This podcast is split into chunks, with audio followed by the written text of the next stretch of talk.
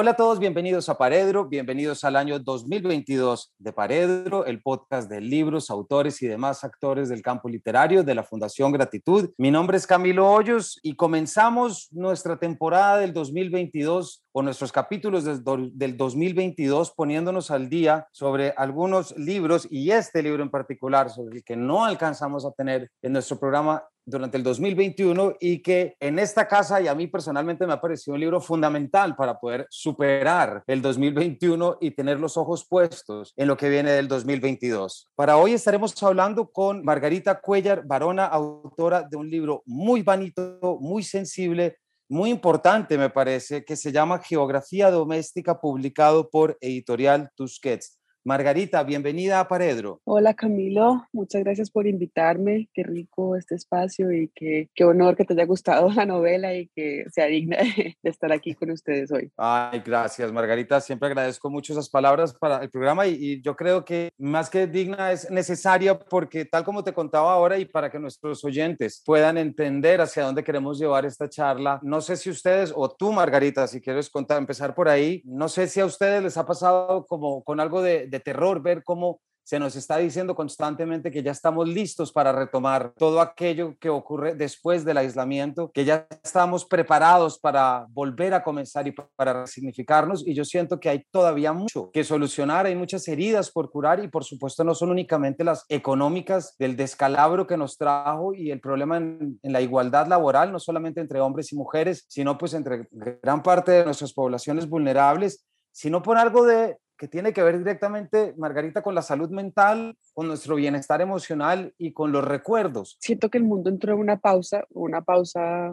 que el confinamiento marcó, o, un paréntesis más que una pausa, porque el mundo no pausó. Eh, la vida cambió, ¿sí? Para muchos para, para mal, como dices tú, y siento que hemos retomado con, con la violencia con la que, que, nos arrojó el confinamiento, como que no hemos, no, no hemos tenido, hemos estado confinados, confinadas, y ahora queremos arrancar como con, con más violencia, porque tenemos que alcanzar lo que perdimos esos años, ¿sí? Entonces entiendo lo que dices en términos de, de cómo se puede leer esto como una apuesta neoliberal, ¿sí? Por arrancar a consumir, a volar, a, volver a, a, avasallar el planeta sin haber tenido el tiempo o realmente el espacio para pensar qué fue lo que pasó y qué fue lo que vivimos y qué debemos corregir, ¿sí? Para poder sobrevivir y no seguir repitiendo el ciclo de la, de la pandemia, ¿no? Y de la pobreza y de la devastación que nos llevó al encierro. Exactamente, Margarita. Y yo creo que eh, comulgo con las palabras que nos dices y además para que nuestros oyentes sepan de qué se trata geografía doméstica, pues tú nos, tú nos pones de nuevo y nos devuelves al confinamiento a través de una poesía muy bella de lo cotidiano, de los objetos que nos acompañan en el día a día. Tu punto de partida en esta novela, en este texto, tú nos dirás cómo, cómo la entiendes y, y, y iremos porque a mí me parece que es un catálogo muy, muy bonito, tú te concentras en ese poder de observación y de reconocimiento de todas las cosas que nos acompañan, nunca mejor dicho, de nuestra geografía doméstica, tu contacto con tu mesa de noche, con los recuerdos, con cada una de esas cosas que todos o a muchos nos ocurrió cuando nos vimos encerrados, que de repente empezamos a caer en cuenta de lo que habíamos acumulado, pero no quiero usar la palabra acumulado en términos de maricondo, ¿cierto? Sino uh -huh. eh, prácticamente aquellas cosas con las que hemos querido quedarnos, es decir, aquellas cosas que nos acompañan y cómo estos objetos precisamente nos hablan y nos hablaron al oído durante mucho tiempo. Entonces, Margarita, ¿por qué no nos cuentas, por qué no arrancamos un poco por esa poética que tú nos propones y esta relación que tú invitas a tener, no sé si de manera clara, digamos como explícita, pero yo sí siento que esto es una invitación a conectar con los objetos que nos rodean y los objetos que nos permiten hablar de nosotros mismos. Sí, claramente es, una, es un ejercicio, si se quiere, como de, de un repaso por la geografía doméstica, ¿no? por la casa, por cómo hemos poblado nuestra, nuestro hogar eh, de objetos eh, que hemos significado y que al mismo tiempo nos significan, y cómo estos objetos que, que escogemos poner, o tal vez cómo no pensamos en ellos, porque si pensamos en ellos, nos significan, y si no pensamos en ellos es porque hemos construido de pronto una casa muy diferente. Pero de todas maneras, el pensar ese espacio doméstico, el pensar cómo lo habitamos, cómo lo poblamos, cómo lo significamos, y cómo el mismo nos devuelve un poco ese significado a nosotras mismas, a nosotros mismos. Es un poco de eso que la novela hace. La novela lo hace porque, ya hablo de novela, aunque es en primera persona, y es, creo que es, porque podría decir también ensayo, ¿no? Me gusta más la palabra ensayo, pero cuando uno habla de ensayo, creo que la, se vuelve como la conversación hacia uno, ¿no? Como que la protagonista sos vos, entonces hablame de vos y tu familia, pero realmente aquí creo que no importa quién es la protagonista, si sea yo o sea una, una ficción, porque claro, ahí también en la, en la, en la narración hay, hay, hay, si quiere, poética y hay, y hay, y hay ficción también, ¿no? Como que los eventos no ocurren de la manera como se narran. Entonces, creo que prefiero hablar de novela porque no se distrae la conversación hacia, hacia hablar de mí. Es que finalmente, pues que yo, como digo siempre varias veces, soy una profesora de universidad y, y, pues realmente lo que, lo que me interesa a mí es poder hablar de la novela, no de mi vida personal como profesora. Me interesaba mucho ver cómo este espacio, que era no importante, para la vida, como dices tú, capitalista de producción, sí, que es la casa, no se produce nada. Como la casa que en esta cultura, como dices tú, capitalista, neoliberal, donde no se produce nada, digamos, donde no hay un producto que es, que es, digamos, contable en términos económicos, visible, pasa a ser el centro del universo, ¿no? O sea, ya pasa a ser la oficina, que era el espacio donde donde construíamos, si se quiere, futuro, dejó de ser el espacio donde estábamos y pasamos a habitar la casa, ese lugar al que, del que salíamos todas las mañanas y del cual nunca estábamos. Entonces ese espacio, que era como no digno de ser estudiado, porque uno estudia la, la academia estudia la calle, la ciudad, el, urbanismo, las dinámicas sociales, ¿sí? Eh, no sé, las bacterias, los,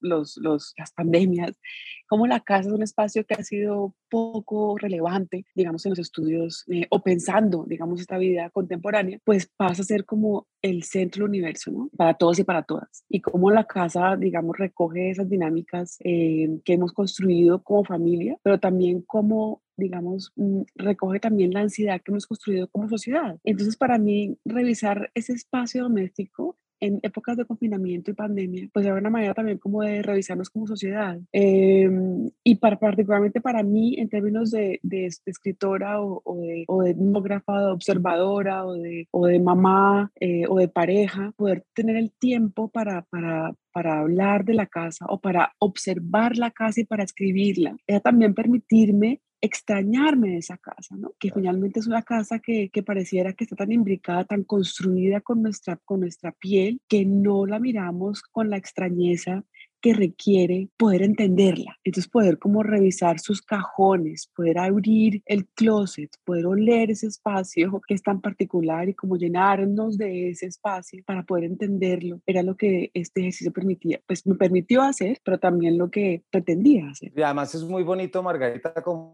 pones, porque es, eh, algo el aislamiento, si uno piensa, yo lo pasé en Bogotá, la, pues la primera parte, y cuando uno intenta echar la cabeza hacia atrás, imaginar esta pasando un 10 de abril, ¿cierto? Un, cuando llevamos un mes, estamos a punto de cumplir ese primer mes, pues yo creo que todos estábamos en esa sobredosis de nosotros mismos, ¿cierto? Y en ese exceso de cada uno. Tu obra no solamente nos habla de lo que es ese ejercicio de, del exceso de cada uno, sino de cómo nos depuramos a través de los objetos y cómo tenemos precisamente esa proyección y esa prolongación. ¿Por qué lo estoy pensando? Fíjate, traigo una página de, traigo un párrafo de la página 19 en la que creo que te da la razón de por qué pensar como novela y no como ensayo. Es esto justamente lo que resulta más difícil de esta mal llamada cuarentena, el estar en confinamiento en un presente ininteligible con un futuro que se desdibuja en un mar de incertidumbres. Nos queda entonces el pasado, un pasado que revivimos y que visitamos a nuestro antojo, pero al que le han robado la potestad de cambiar nuestro presente, porque el pasado es algo que le pertenece al otro o a la otra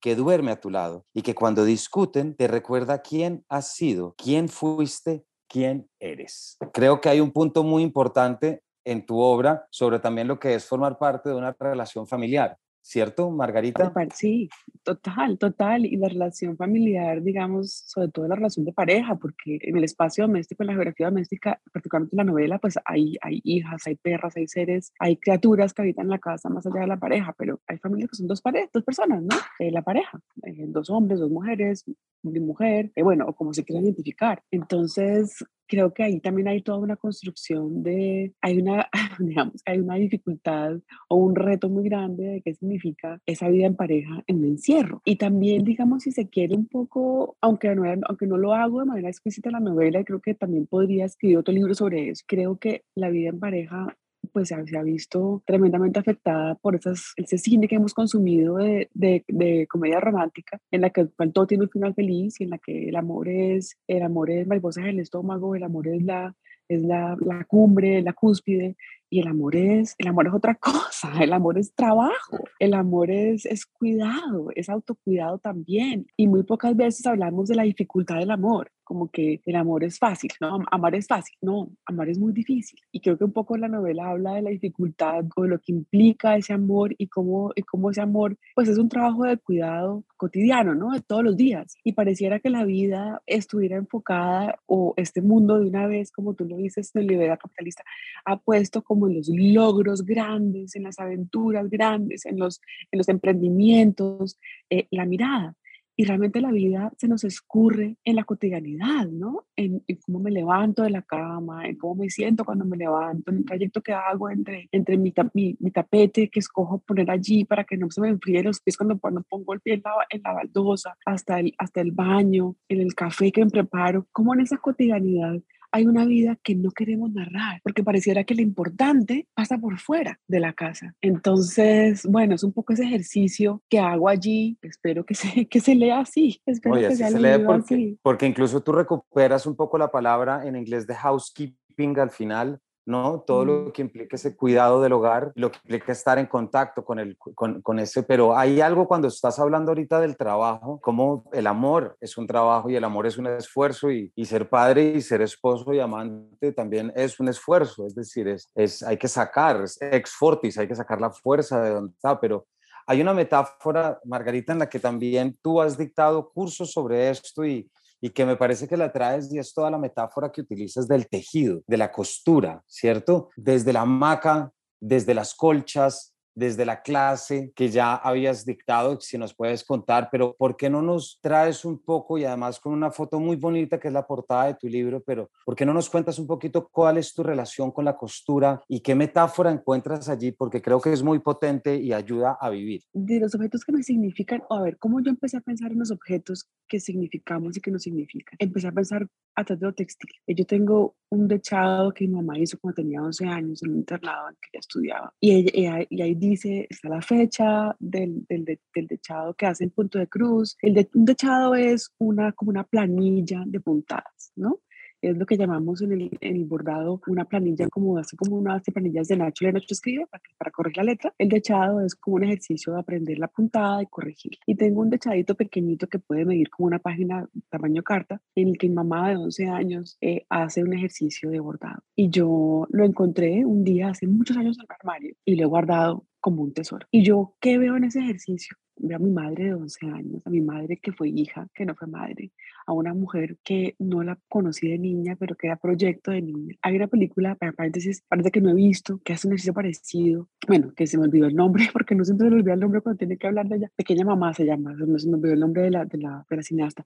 El caso es que ese dechado para mí era muy importante porque recogía como un recuerdo de mi madre, recogía una esencia, hablando como, como un poco de, de un objeto tipo Benjamin, Un aura. Y el textil es una presencia muy grande digamos, porque el textil es probablemente los objetos que hemos podido tener la posibilidad de hacer, hechos a mano por la gente de nuestra casa. Es muy difícil, es probable que una familia de carpinteros haya un objeto, una cama, elaborado por alguien de la familia. Probablemente más fácilmente encontremos que sean los textiles, aquellos objetos que han sido elaborados por las abuelas y por las mamás. Y yo en, el ejercicio del, que tengo en la universidad, en una clase que trabajo el tema de lo textil, les pido a los estudiantes y las estudiantes que busquen en sus casas objetos que sean eh, textiles, que sean significativos para la familia. Y es muy rara la vez en que no hay una toallita o no hay un mantel o no hay unas sábanas bordadas que son significativas para la familia porque siempre hemos cargado como esta, estos ajuares textiles, ¿no? Entonces el textil para mí tiene un significado o tiene una, o recoge, digamos, una presencia muy importante porque el textil pues también recoge la presencia de aquel o aquella que lo hace. Entonces el textil es, es ese objeto que me recuerda a la abuela,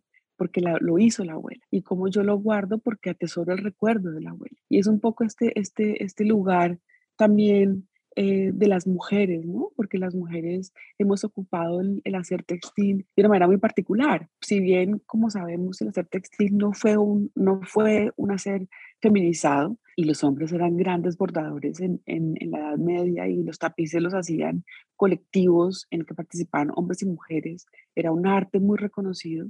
En la medida en que eh, nos aburguesamos y las mujeres fueron ocupando un lugar cada vez más eh, recluidas en la casa, el textil pasó a ser un ejercicio eh, femenino. Ahora, hay toda una, una nueva literatura que, que quiere como rescatar cómo los hombres también han bordado y me parece que está, está muy bien. Lo que pasa es que creo que lo que importa aquí es que las mujeres, a las mujeres ha les ha significado con el hacer textil. En los conventos eh, o en los colegios eh, regidos por, por, por, por, por, religiosas, a las mujeres les enseñaba a bordar porque era parte de lo que significaba ser una ama de casa. Y esa era la aspiración de las mujeres, ser amas de casa, ser cuidadoras. Entonces, parte del cuidado era poder tener conocimientos de estas labores textiles. Entonces la aguja es muy particular porque ha sido la herramienta de las mujeres y no porque haya sido pensada para las mujeres, sino porque en últimas nos han tratado de, si se quiere, someter con la aguja. Es que las mujeres hemos sido siempre muy recursivas y esa sumisión la hemos usado como, también como herramienta de liberación. Y por eso la clase que hoy se llama la aguja subversiva, que en últimas es una eh, un homenaje, si se quiere, a ese texto de Rosica Parker, que es un texto, un libro hermosísimo en que, en que la autora en, se, llama, La puntada subversiva, eh, si se quiere, hace como un análisis de cómo la aguja o cómo el ejercicio del bordado de pasó, a ser, pasó de ser un, elemento que hablaba del mundo a recluirse en la casa y a ser un elemento con el que se juzgaba a las mujeres. ¿no? Entonces, bueno, este universo doméstico es un universo que ha sido poblado eh, o, o se piensa como el dominio de las mujeres y en últimas revisar la casa, el espacio doméstico, pues requería para mí revisar aquello que en últimas compone esa geografía y son los textiles. Porque si pensamos en, en, cómo hemos escogido arropar esa casa o cómo la casa nos arropa, pues vamos a ver que puede entrar el textil, aquel material que más nos traiga calor. Una casa está, digamos, puede no tener nada, te queda una cama o una cobija. O, y entonces estos textiles son muy importantes, pero realmente no, no ponemos atención a ellos, ¿no? Pensamos que son insignificantes. Y realmente el textil es lo que, lo que nos da cobijo. Entonces, bueno, ahí hay como todo un ejercicio de reflexión en términos de, pues sí, de este quehacer textil, pero también de los textiles en sí mismos, ¿no? De cómo, de cómo no, los, no los vemos, porque los necesitamos tanto que los hemos invisibilizado. Es, es un quehacer textil, es decir, hay, hay un entrelazamiento y utilizo esa figura de carácter medieval para explicar esas narrativas de aquellos que salían a la aventura, es decir, todos estos personajes que salían a la aventura, el texto literario funcionaba de manera de tapiz porque tenía que volver a traerlos. Eh, y esa es una metáfora muy bonita para entender cómo se conforma un texto. Y yo siento que tu libro entero es un gran tapiz, sobra decir doméstico, porque precisamente lo que hace es entender cómo cada hilo depende del otro y cómo hay una unidad y es poder alejarnos de ese tapiz en el que habitamos y poder conectarnos. Quisiera traer, eh, esto está en la página 45. En marzo de 2020, cuando nos dijeron que cerraba la universidad y que tendríamos que trabajar desde casa, pensé que por fin podría tener tiempo para terminar una colcha de retazos que empecé hace más de 10 años. Empaqué algunos libros, cuadernos, paquetes de fotocopias, hilos, agujas y retazos de tela que guardo en la oficina. Me los traje a la casa. Además de terminar la colcha, iba a leer todas las fotocopias y los libros que tenía represados. Iba a pasar más tiempo con las niñas, podría ayudarle a la menor en matemáticas y a la mayor en sociales. Pasaríamos más tiempo juntos como familia. Dispondría mi computador al lado de mi del de mi marido y trabajaríamos en silencio. Tres semanas después me encontré parada en la mitad de la cocina, pensando cómo diablos iba a sobrevivir al confinamiento. Gracias, Margarita, porque creo que eso es lo que nos pasó a todos. Yo soy hijo de tres, yo soy papá de tres, eh, entonces creo que aquí se entendió bastante claro, pero quisiera hacerte una pregunta que ya nos estás trayendo tú de ese hacer textil femenino, eh, Margarita. Hay un subtexto sobre, hay un discurso femenino, un discurso de mujer, porque tú desde cuando abre la noche ya nos estás diciendo lo que fue quedarse dormida en la cama de tu hija, que también nos ha pasado y salimos con los retorcijones, con los calambres y con todo, pero te ocupas durante toda la novela no únicamente desde lo explícito del textil, sino también a reflexionar en torno a esa identidad femenina y a ese lugar que la mujer tiene en la casa, ¿cierto? Hablas de ser madre, de ser esposa, pero también de la menopausia, de una cantidad de cosas. ¿Nos cuentas un poquito también de esa forma de haberlo vivido y de haberlo traído? Un poco creo que ese lugar más que femenino feminizado de la casa responde a una mala educación, ¿no?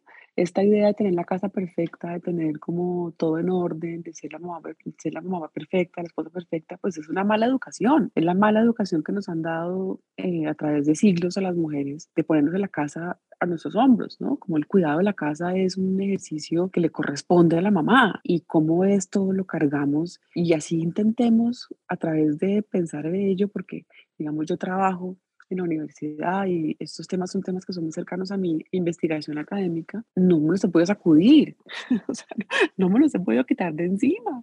Y creo que las mujeres con las que trabajo, que piensan también estos asuntos de género, también todo el tiempo se debaten frente a lo que en teoría saben y lo que en práctica reproducen. Y, y me parece muy lindo como, como estas, estas inconsecuencias o estas no consecuencias, pues son como ventanas a entender la complejidad de lo que significa este, esta mala educación. Creo que le perdí el hilo, le perdí el hilo consiguiendo la metáfora eh, del libro a, a, dónde iba todo esto. Tú querías, me preguntabas por, por la no, casa. No, pero no importa, por ahí está, porque ya esa mala educación también es la que se presenta como uno de los temas, por lo tanto, de reflexión en esa experiencia que es el aislamiento. Sí, entonces, pues no sé, pues en últimas, pues creo que un poco el ejercicio también era el revisar ese lugar de las mamás y las mujeres en las casas, ¿no? Ese ejercicio como de revisar al lugar que hemos sido asignadas o asignada y como todo el tiempo peleamos con ese lugar. Esta reflexión sobre el cuerpo, eh, esta reflexión sobre el cuerpo también y como esta imposibilidad de sentirnos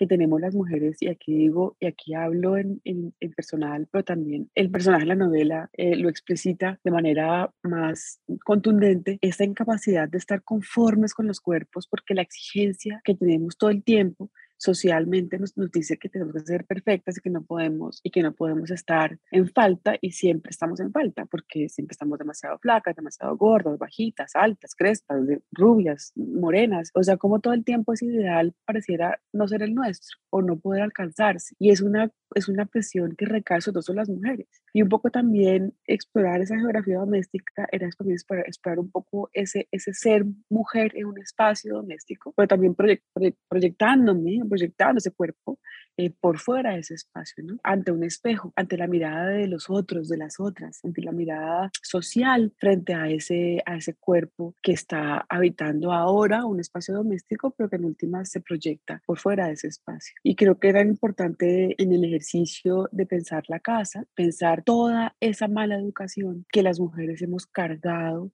que reproducimos y que incluso si pensamos en ella todo el tiempo y queremos deconstruirla, eh, a veces seguimos cargándola y reproduciéndola por más de que sepamos que, bueno, pues que hemos sido mal educadas y que debemos romper con esa educación. Claramente, aquí no lo, no lo estás poniendo, Margarita, se nos está acabando el tiempo ya, pero no puedo, eh, no puedo terminar sin traer otra, otra idea que yo siento que está en tu texto y que me, y que me parece muy potente. Eh, luego de leer tu novela, en la que como venimos diciendo es prácticamente la experiencia del aislamiento, en, en, una especie de resignificación, de observación de lo que nos rodea, parecería al final del camino que toda geografía doméstica es nuestra propia geografía emocional, ¿cierto, Margarita? Porque mm, sí. hay, un, hay un momento en el que tú dices algo muy bonito y es, tengo un, un objeto que me recuerda algo de mi vida que no, con la que no vivo bien. Entonces quiero regalar este objeto porque de pronto si regalo este objeto también estoy regalando mi recuerdo y puedo verme a mí mismo sin ella, ¿cierto? Sin él, perdón. Aparentemente lo que, lo que estamos viendo es que este espejo en el que tú te viste o, o pones a tu narrador a ver cómo desde lo femenino y como mujer, ese ser mujer en el espacio, si lo vemos desde esa perspectiva, nuestra casa es nuestro propio espejo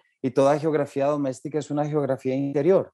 Sí, es cierto, es muy bonito lo que dices. Y me, me, me preguntaban hace, no sé, una, una charla que tuve, que por qué geografía. Y creo que en ese, ahí está la clave, ¿no? Lo que acabas de claro. decir, ¿no?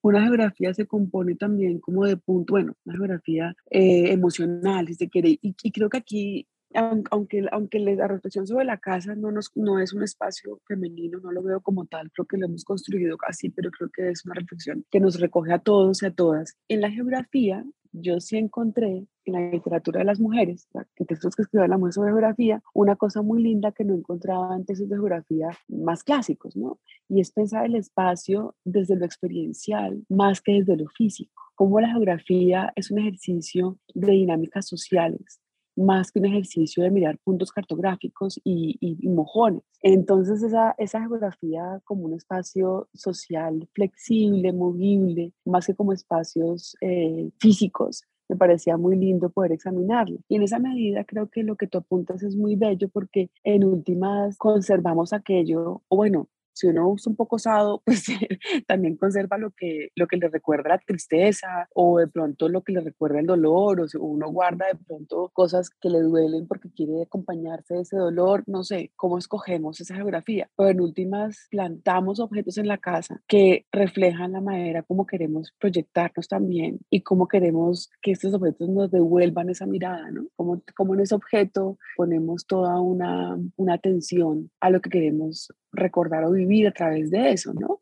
Y cómo en esa medida hemos construido una geografía y que también, pues obviamente que también significamos. Sí, pero ahí está el ejercicio, digamos, del texto, creo, y creo que en la palabra geografía, como tú bien lo dices, como tú bien lo apuntas, está también ese ejercicio de cómo esto, más allá de un objeto puesto en un espacio, es toda la dinámica y que, o todos los hilos invisibles eh, que conectan con ese objeto. Exactamente, yo creo que ahí ese es un trabajo, eh, ya cerrando Margarita y, retomando lo que habíamos dicho, fíjate que comenzamos hablando de cómo, de la necesidad de una novela como esta para poder aplacar o permitirnos identificar esas geografías todavía eh, disruptivas que nos han quedado del aislamiento y, y creo que con lo que nos traes pues es también una nueva forma si se quiere, para muchos de poder entender qué han coleccionado, qué han tenido y sobre todo abrir los ojos frente a eso inmediato tan bonito. Hay un verso muy bonito que se dijo, perdón, verso no, una frase que se dijo aquí en el programa el año pasado, una entrevista con Manuel Vilas, que él hablaba de cómo él buscaba la poesía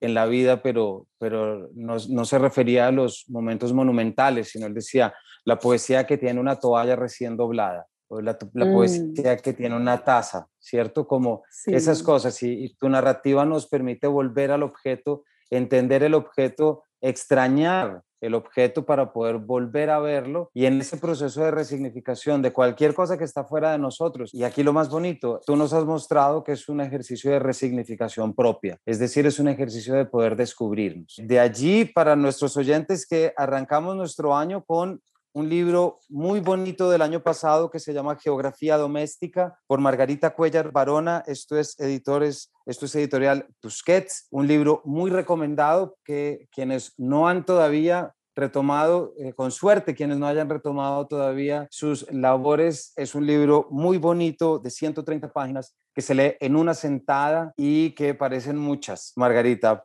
muchas sentadas y muchas cosas las que uno tiene alrededor. Muchas gracias, Margarita, por habernos acompañado. A ti, Camilo, por el espacio, por los piropos, por recomendar la novela, por leerla, por supuesto. Muchas gracias. No, a ti. Van a ver cuando la tengan, esa portada tan bonita, van a ver estas ideas y esta forma de visitarnos con geografía doméstica. Así que arranca el 2022 desde Paredro con una novela al año pasado que no podíamos dejar pasar a todos ustedes, muchísimas gracias por habernos acompañado y nos vemos en una próxima edición de este Paredro.